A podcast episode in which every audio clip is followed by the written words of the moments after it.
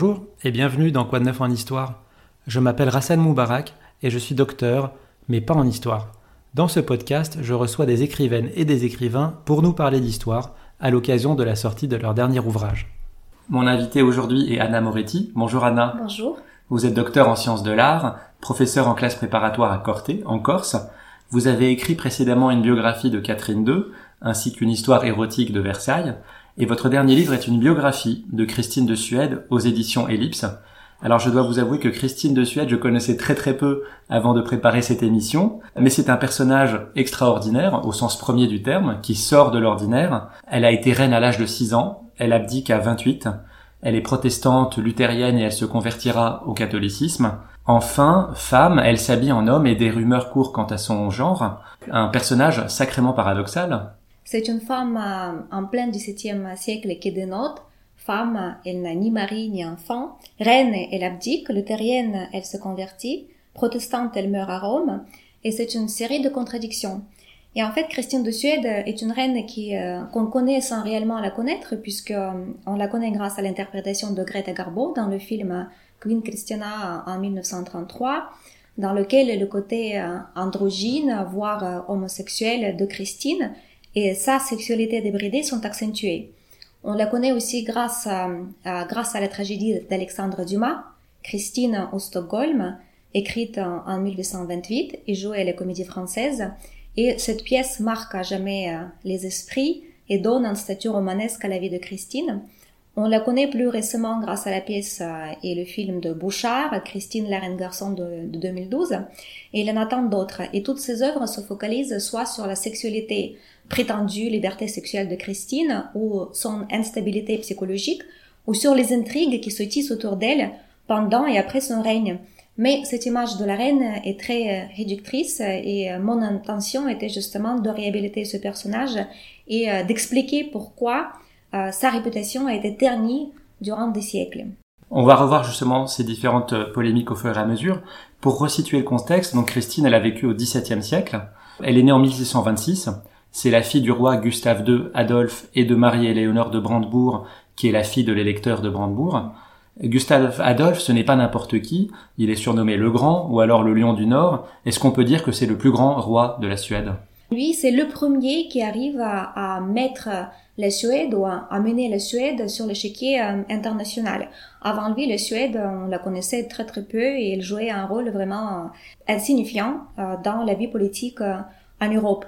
En revanche, quand Christine hérite du, pays, le pays est tout petit, il y a seulement un million d'habitants. France compte par exemple 20 millions d'habitants sous Louis XIII. Et euh, euh, c'est un pays scandinave, euh, il fait froid, il est sur le Baltique, avec l'ennemi principal le Danemark, avec Christian IV. Et c'est un pays qui, a priori, n'a aucun intérêt pour la France, par exemple. Hum. Mais en fait, c'est le pays qui a beaucoup d'intérêt pour la France, puisque c'est le pays qui est riche en minéraux, riche en matières premières et en bois. Et c'est ce qui recherche justement la France, Louis XIII d'abord avec Richelieu, et ensuite Louis XIV va continuer les mêmes politiques.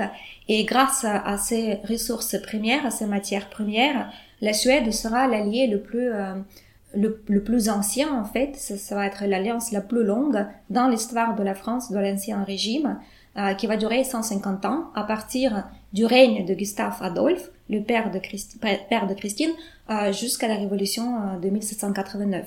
Oui, c'est-à-dire que la Suède a des mines de cuivre et de fer, et on est en plein développement de l'artillerie.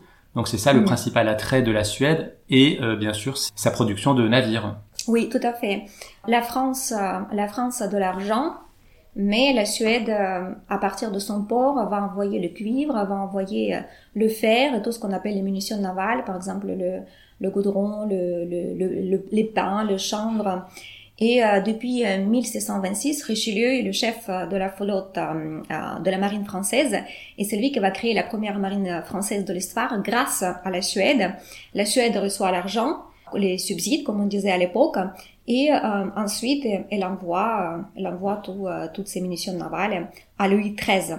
Et cette alliance, c'est pour ça que cette alliance, elle est bien compréhensible, d'autant plus que la France, si on, si on parle de la politique de revers, c'est-à-dire qu'on n'aime pas nos voisins, qu'on fait la guerre contre nos voisins, la France est entourée par la dynastie d'Habsbourg, en Espagne et le Saint-Empire germanique, et la Suède, qui est loin de la France, euh, elle va avoir cette alliance tout à fait euh, logique pour combattre, pour aider à la France combattre euh, ses, ses voisins Habsbourg.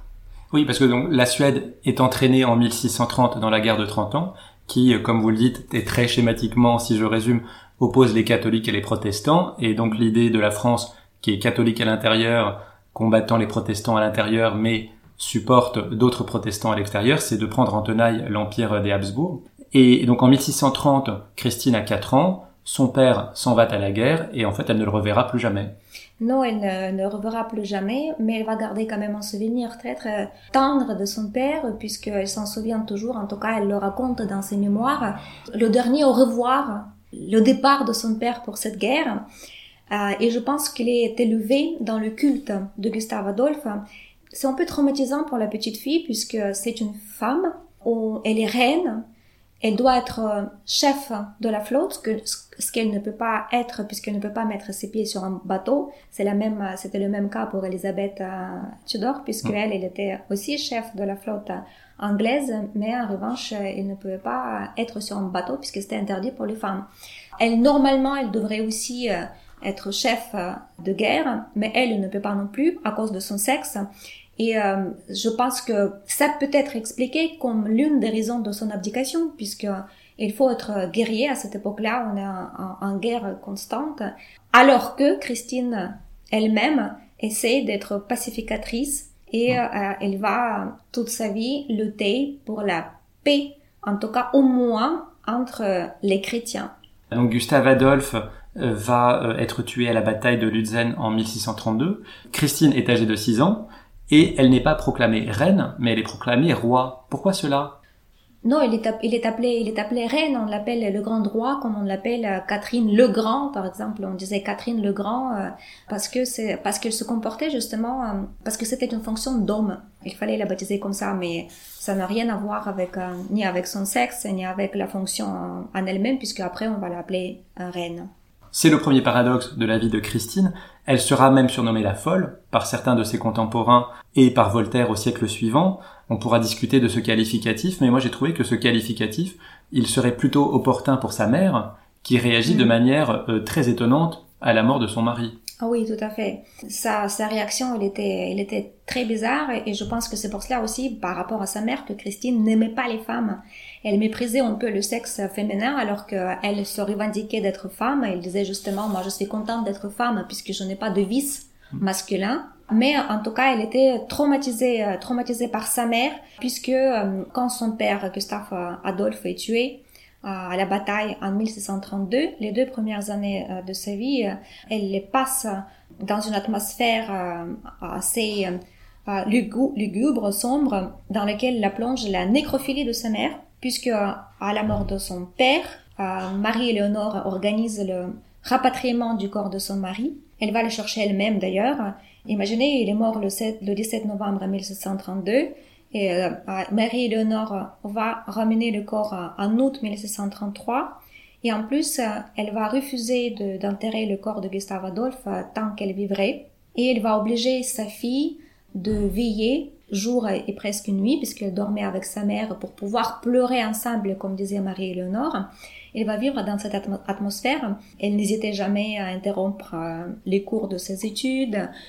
Et c'est grâce au chancelier Stierna, qui est un grand homme, on, peut le considérer comme une sorte de Richelieu suédois. C'est lui qui prend la situation en main, puisque il ordonne finalement l'enterrement de Gustave Adolphe, Adolphe à en juillet 1634, c'est-à-dire 20 mois après sa mort. Il veut protéger l'enfant, il va la protéger, l'éduquer toute sa vie, presque jusqu'en tout cas son abdication et son départ de la Suède il essaie de la soustraire euh, de l'emprise maladive néfaste de sa mère et finalement Marie-Éléonore sera bannie de la cour tout simplement pour que la fille puisse continuer tranquillement ses études et être élevée pour être reine. Oui, ça c'est quelque chose qu'on retrouve souvent en Suède, semble-t-il, c'est-à-dire que quand on a un membre de la famille un peu gênant, un peu fou, on l'isole dans un, dans un château à part, quoi. Oui, ça s'est ça s'est passé avant euh, avec euh, avec les autres rois. Il y a un château qui est destiné presque réservé à ces souverains ex-souverains qui ne sont plus voulu à la cour. Et d'ailleurs, Christine redoute aussi d'être enfermée quelque part, dans, emprisonnée dans un château. C'est pour cela qu'elle quitte la Suède après l'abdication, parce que elle connaît le sort de quelques-uns de ses euh, prédécesseurs. Dans le livre, vous vous attardez assez peu finalement sur le règne de Christine. Pourquoi? Parce que c'est peut-être moins intéressant que la suite, ou c'est parce que ça se passe plutôt bien et que donc il y a peut-être moins de choses à dire?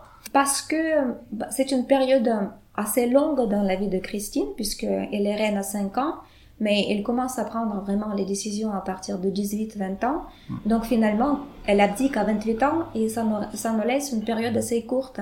Et pendant cette période, elle prend la décision, comme je vous l'ai dit, elle euh, lutte pour, euh, pour la paix. C'est pendant son règne qui va, qui va être signée la paix de Westphalie en 1648, qui va mettre fin à la guerre de 30 ans. C'est quand même c'est l'apogée de son règne, euh, du règne de Christine. Et elle, elle va être euh, l'un des protagonistes euh, principaux de cette signature de, de paix. Elle consacre plus de temps à ses études, malgré le fait qu'elle soit reine et qu'elle doit gouverner son pays. Ce traité de paix, vous l'avez dit, va aussi agrandir les possessions du royaume de Suède. Elle va aussi mettre fin au conflit avec le Danemark en 1645. Est-ce qu'on peut dire que sous Christine, la Suède s'impose comme la première puissance scandinave? On peut le dire, et d'ailleurs Christine elle est très fière de, ce, euh, du fait d'agrandir son pays. Et finalement, quand on, lui reproche beaucoup le fait qu'elle part, évidemment, le fait qu'elle euh, qu'elle soit partie, on lui reproche aussi euh, qu'elle prenne beaucoup de choses avec elle, qu'elle remporte ses collections d'œuvres d'art, etc.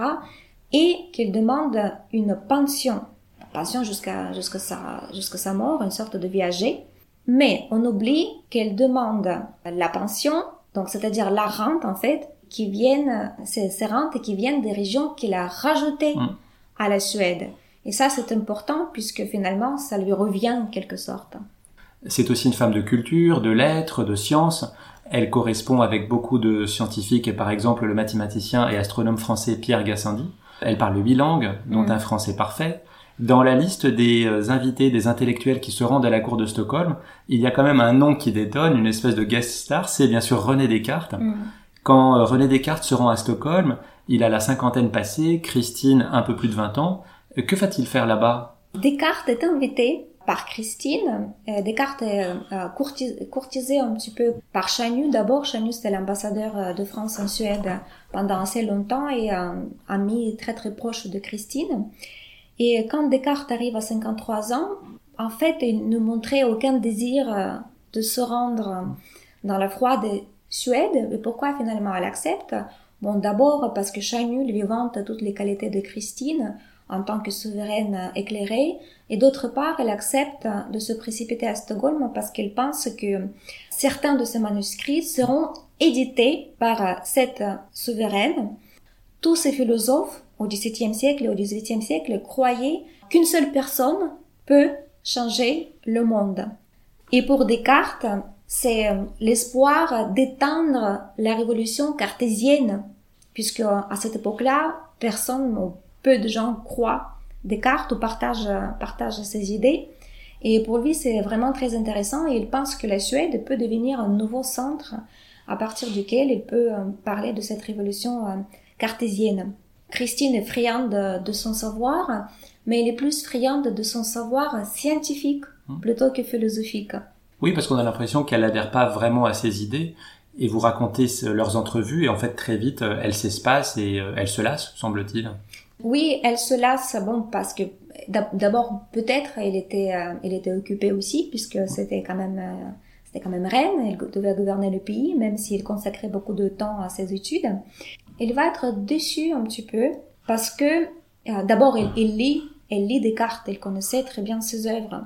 Son traité des passions, par exemple, qu'elle a lu, qu'elle a relu, il a discuté avec lui, il, il avait il menait une longue correspondance avec elle.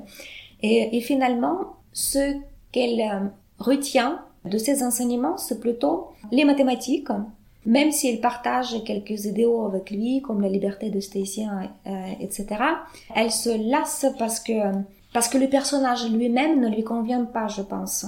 Elle dit de lui d'ailleurs euh, que c'est un philosophe de qualité indéniable, mais elle l'estime trop imbu de lui-même et plein de vanité. Il succombait euh, aux passions qu'il jugeait indignes dans ses textes. Elle fait la conclusion que la philosophie ne change pas les hommes. Et Descartes va mourir à Stockholm après cinq mois de séjour là-bas. Une des hypothèses qui a été soulevée, c'est euh, celle d'un assassinat. Vous y croyez, vous? Je pense que c'est bien possible. On dit que Descartes meurt euh, frigorifié parce qu'il tombe malade car Christine choisit pour leur discussion la première heure après son réveil, c'est-à-dire 5 heures du matin.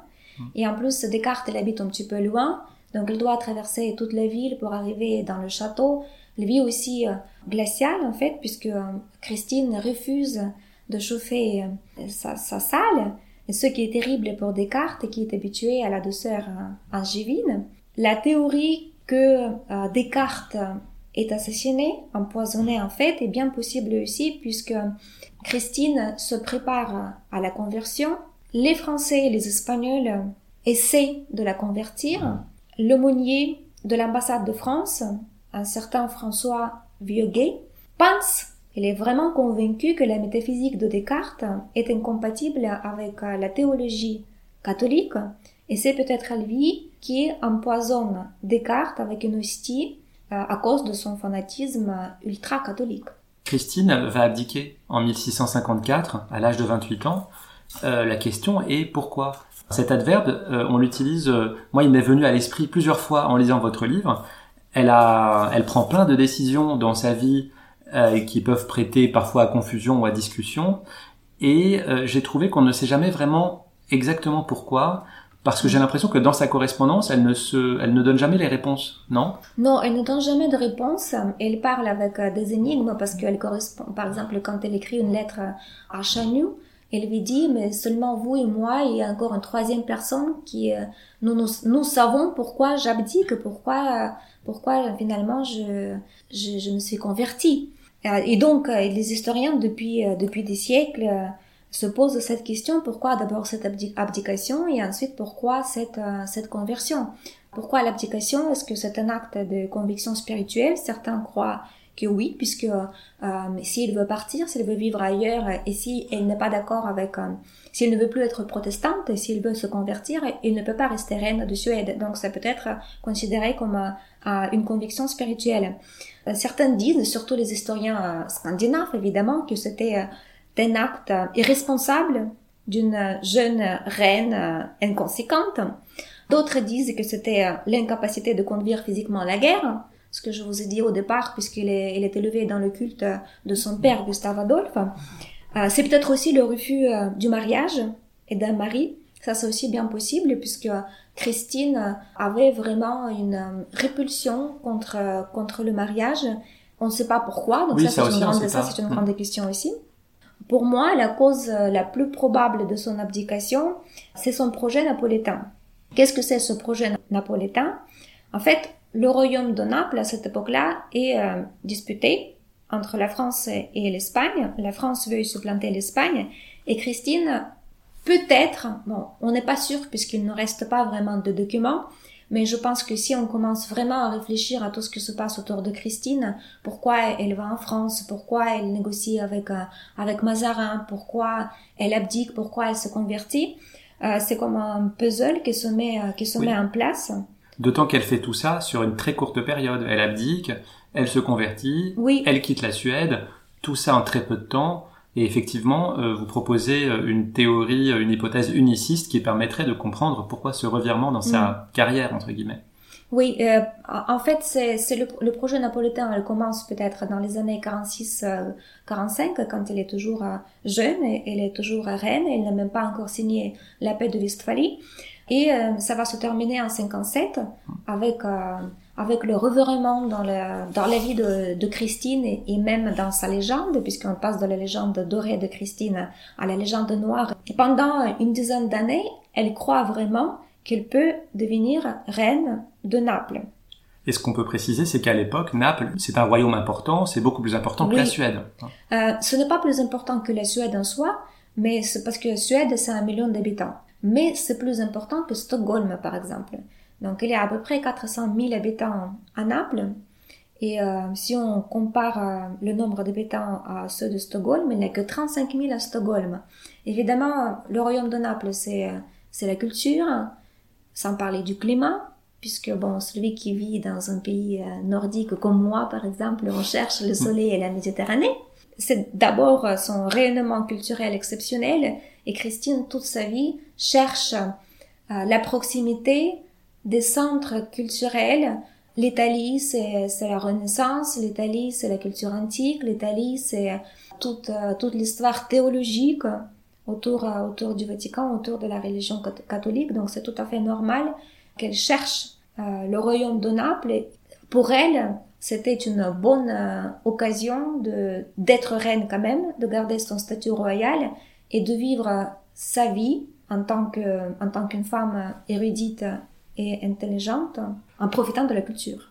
Ce projet d'aller régner sur Naples, vous pensez que c'est un projet personnel ou est-ce que c'est un projet euh, qui lui est suggéré par euh, les autres Européens? Puisque à la fois Mazarin sous Louis XIV va essayer de la euh, prendre dans son camp, et puis à la fois Pimentel pour les Espagnols va essayer de la ramener dans l'autre camp. Mhm. Est-ce que vous pensez que c'est un projet au départ qui lui est personnel, ou est-ce qu'elle est simplement le jouet des jeux de puissance? Euh, elle est peut-être le jouet parce que justement ah, c'est avec l'arrivée de Chanu hmm. qu'elle commence à penser à l'abdication et peut-être Chanu joue justement sur euh, son son côté passionné, je ne dirais pas instable, parce qu'on on, l'a, on l'a décrit comme une femme complètement instable, mais finalement non, parce qu'elle elle a un projet et elle va vers son projet. Au contraire, c'est une femme qui sait ce qu'elle veut. C'est pour ça qu'il abdique, c'est pour ça qu'il se convertit. Et euh, je pense que, mais je pense qu'il a été, oui, il était, c'était un jouet. D'ailleurs, on voit très bien que dès que euh, Mazarin commence à mener les négociations avec l'Espagne, puisque le royaume de Naples est espagnol en ce moment-là, les Napolitains s'insurgent contre contre l'Espagne et la France voudrait en profiter pour euh, supplanter l'Espagne au royaume de Naples. Et peut-être il avait un, projet entre Christine et Mazarin. Il aurait pu négocier le royaume de Naples avec peut-être une promesse de léguer Naples après sa mort à, la France, comme ce sera le cas en, 1766 pour Stanislas et la Lorraine. Et finalement, dès que euh, Mazarin commence les négociations avec l'Espagne pour marier Louis XIV avec Marie-Thérèse, comme par hasard, Christine est rejetée par la France et on commence à créer une légende comme quoi Christine, c'est une femme absolument, c'est une reine folle et ambulante euh, dont il faut se débarrasser. Oui, le traité des Pyrénées, en fait, qui euh, euh, fait la paix entre les Français et les Espagnols, ça sonne un peu le glas des espoirs de, de Christine. Oui, tout à fait. Mm. Et, et, vous dites d'ailleurs à un moment, en fait, on voit très bien la différence de point de vue entre Christine et Mazarin. On n'a pas forcément le, le, point de vue espagnol, mais quand il parle justement de ce projet à Compiègne, Christine, dans sa correspondance, parle d'un traité, alors que Mazarin, lui, ne parle que d'un projet de convention. Ouais. Sa conversion est assez particulière, puisqu'en fait, elle va se convertir au catholicisme, mais en trois fois. Une première fois dans un cadre privé, une deuxième fois dès qu'elle quitte la Suède et qu'elle va à Hambourg, donc une conversion publique, et puis une troisième fois quand elle arrive à Rome, une conversion plus cérémonielle. Pour les Suédois, qu'est-ce qui est le plus choquant? C'est le fait qu'elle se convertisse au catholicisme ou le fait qu'elle abdique? La conversion. La conversion est la plus choquante. D'ailleurs, euh, euh, ses anciens maîtres euh, lui écrivent des lettres absolument magnifiques, mais dans lesquelles ils disent mais pourquoi pourquoi se convertir? Puisque apparemment c'était dans le projet de Christine d'être unificatrice parce que elle y croit dur fer qu'elle sera qu'elle aura une mission absolument particulière unificatrice elle veut unir les chrétiens en tout cas les protestants et les catholiques ces maîtres le savaient, puisque dans, dans ces lettres, euh, ils écrivent euh, donc vous, vous, vous auriez pu garder euh, votre religion luthérienne et devenir juste une femme qui veut unir les chrétiens autour de sa, autour de son personnage. Mais le fait qu'elle convertisse, c'était justement une gifle aux Suédois et c'est pour cela que les, les historiens et même les protestants au cours, les pamphlétistes, etc., commencent à créer sa légende noire à partir de sa conversion plus que de son abdication, puisque euh, finalement, il y en a eu d'autres avant, avant Christine qui ont abdiqué, mais il y en a eu aussi d'autres qui se sont convertis, comme Henri IV, par exemple, qui s'est converti six fois, protestant catholique, protestant catholique, protestant catholique, en disant que Paris vaut bien une messe, mais on ne lui reproche pas ce fait. Alors que Christine, est-ce que c'est parce qu'elle était, euh, elle était femme et parce que finalement elle est morte une femme ordinaire et pas reine et ça fait qu'on lui reproche cette conversion. Euh. Tant qu'elle est reine, tout va bien. On loue euh, son côté cultivé, son rôle de faiseuse de paix.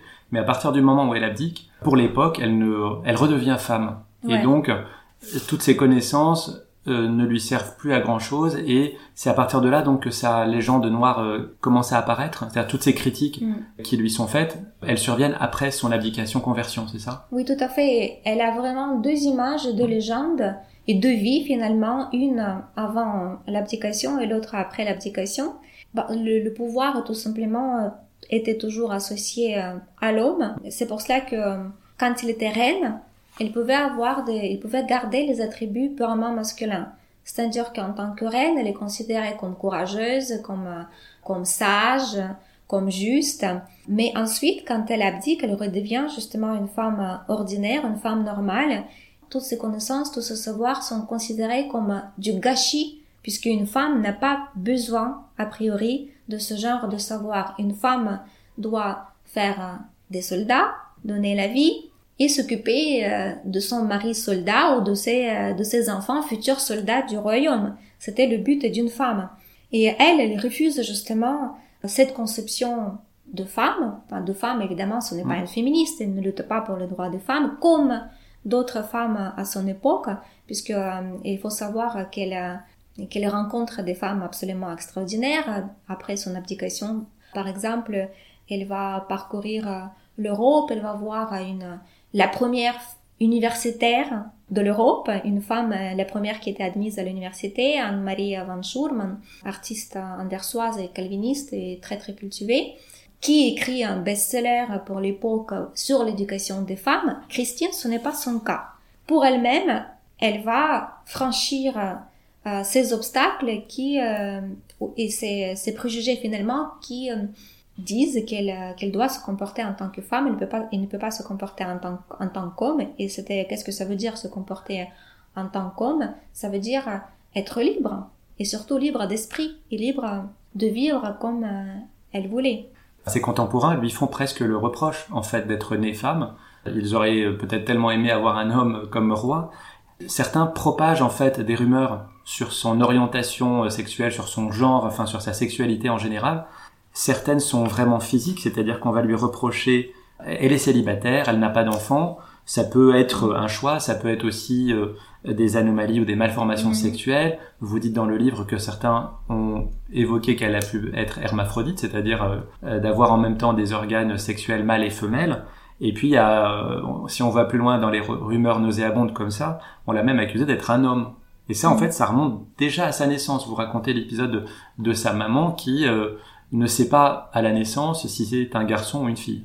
Oui, donc je pense qu'elle lance ce débat elle-même, euh, involontairement peut-être, parce qu'il dit que quand elle était née, elle était très velue, il avait une voix très grave, et que les sages-femmes, bon c'est quand même un peu bizarre, les sages-femmes expérimentées, ils ont cru que c'était un garçon, et ils sont même allés voir euh, Gustave Adolphe en lui disant, voilà, vous avez un fils.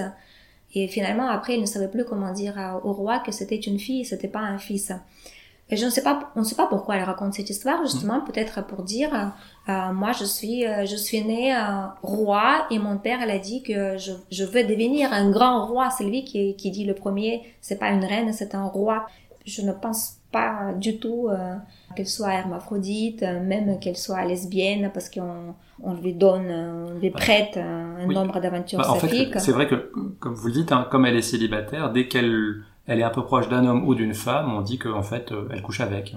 Ah, oui, on lui prête un nombre hum. considérable de d'amants, des médecins, des ambassadeurs, euh, même un cardinal romain. On dit qu'il a eu des filles naturelles, je sais pas pourquoi les garçons, peut-être pour ne pas prétendre au, trône après, mais des filles naturelles. On, a mis plusieurs hommes dans son lit à la fois, alors que peut-être euh, il est morte vierge. Donc euh, ça c'est très possible. Et d'ailleurs en, parlant de son côté masculin, il est clair qu'elle porte le vêtement masculin. Ça, on lui reproche beaucoup. Mais encore une fois, on commence à lui reprocher ça quand elle abdique, après son abdication. Oui, c'est ça. Tant qu'elle est reine, on lui reproche pas grand-chose, en fait. Non, non, pas du tout. Et les portraits, par exemple, qu'on retrouve dans, dans, le portfolio de votre livre, mhm. il y a notamment un portrait de Sébastien Bourdon qui est exposé au Musée national de Stockholm. Et puis sur la couverture du livre, c'est un portrait qu'on trouve au Musée Carnavalet à Paris. C'est vrai que la, enfin, la question peut se poser de pourquoi on l'a représenté dans des formes un peu androgynes. On ne sait pas bien si c'est un homme ou une mm. femme. On connaît très bien Christian à travers ses portraits.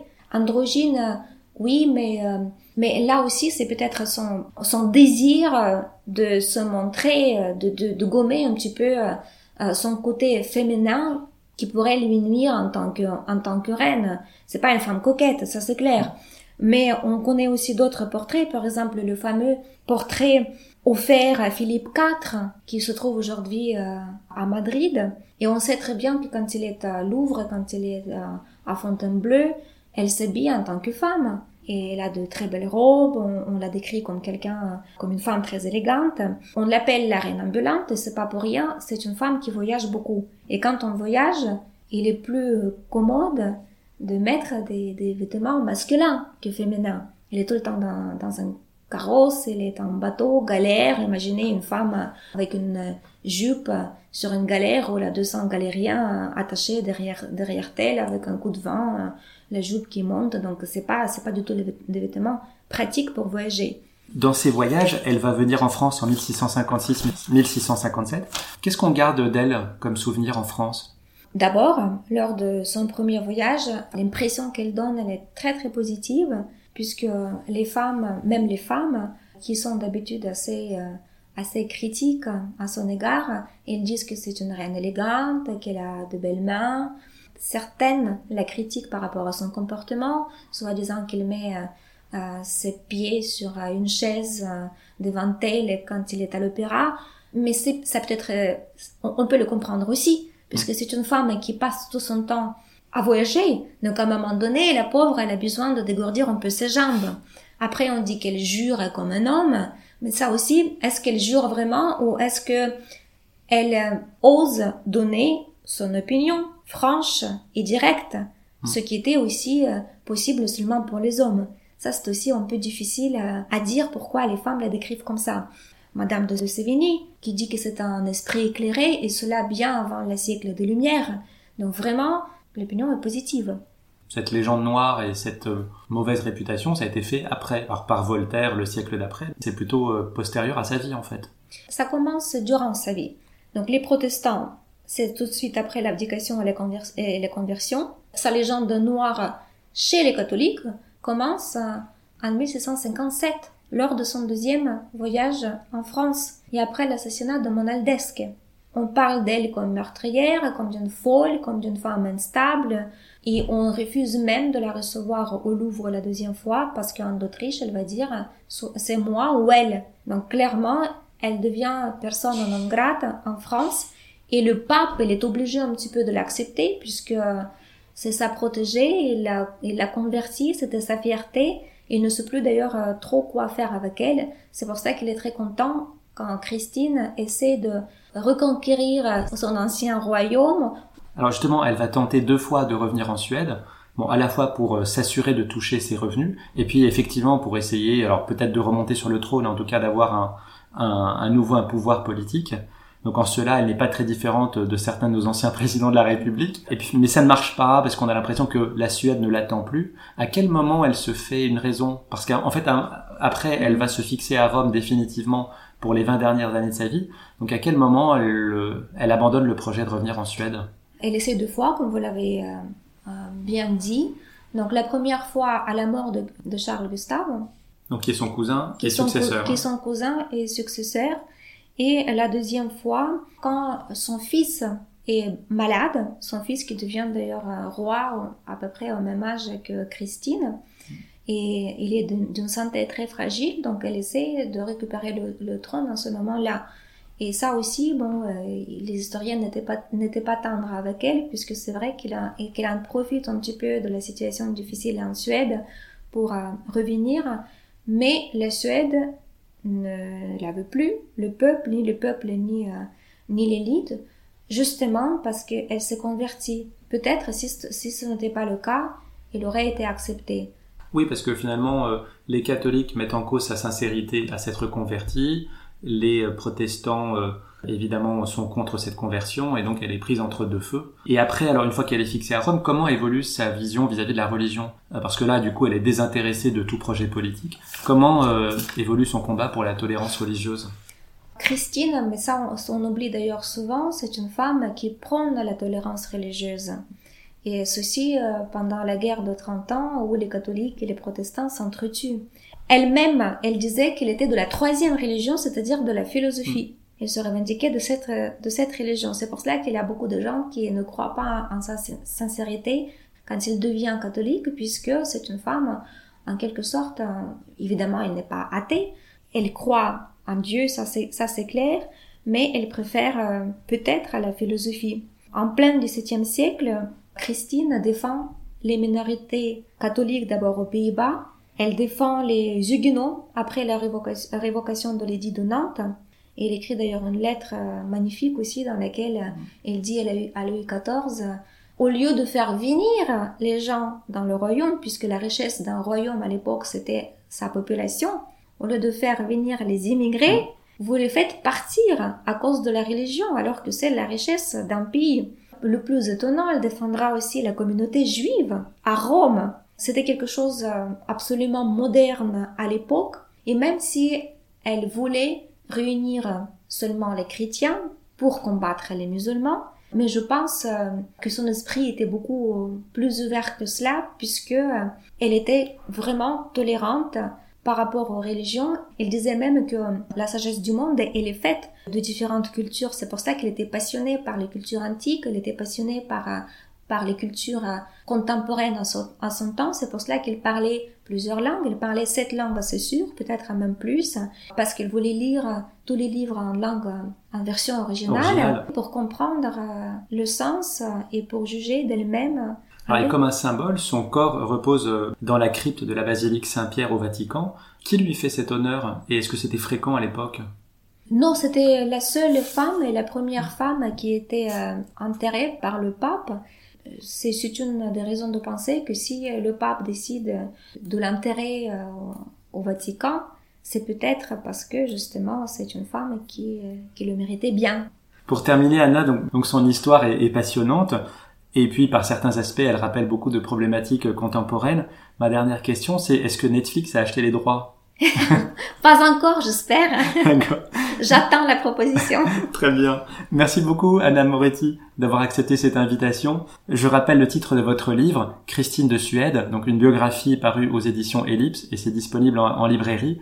Quant à moi, je vous remercie de nous avoir suivis. Je compte sur vous pour nous suivre sur les réseaux et vous abonner. Et je vous donne rendez-vous pour un prochain épisode. À bientôt. Merci beaucoup.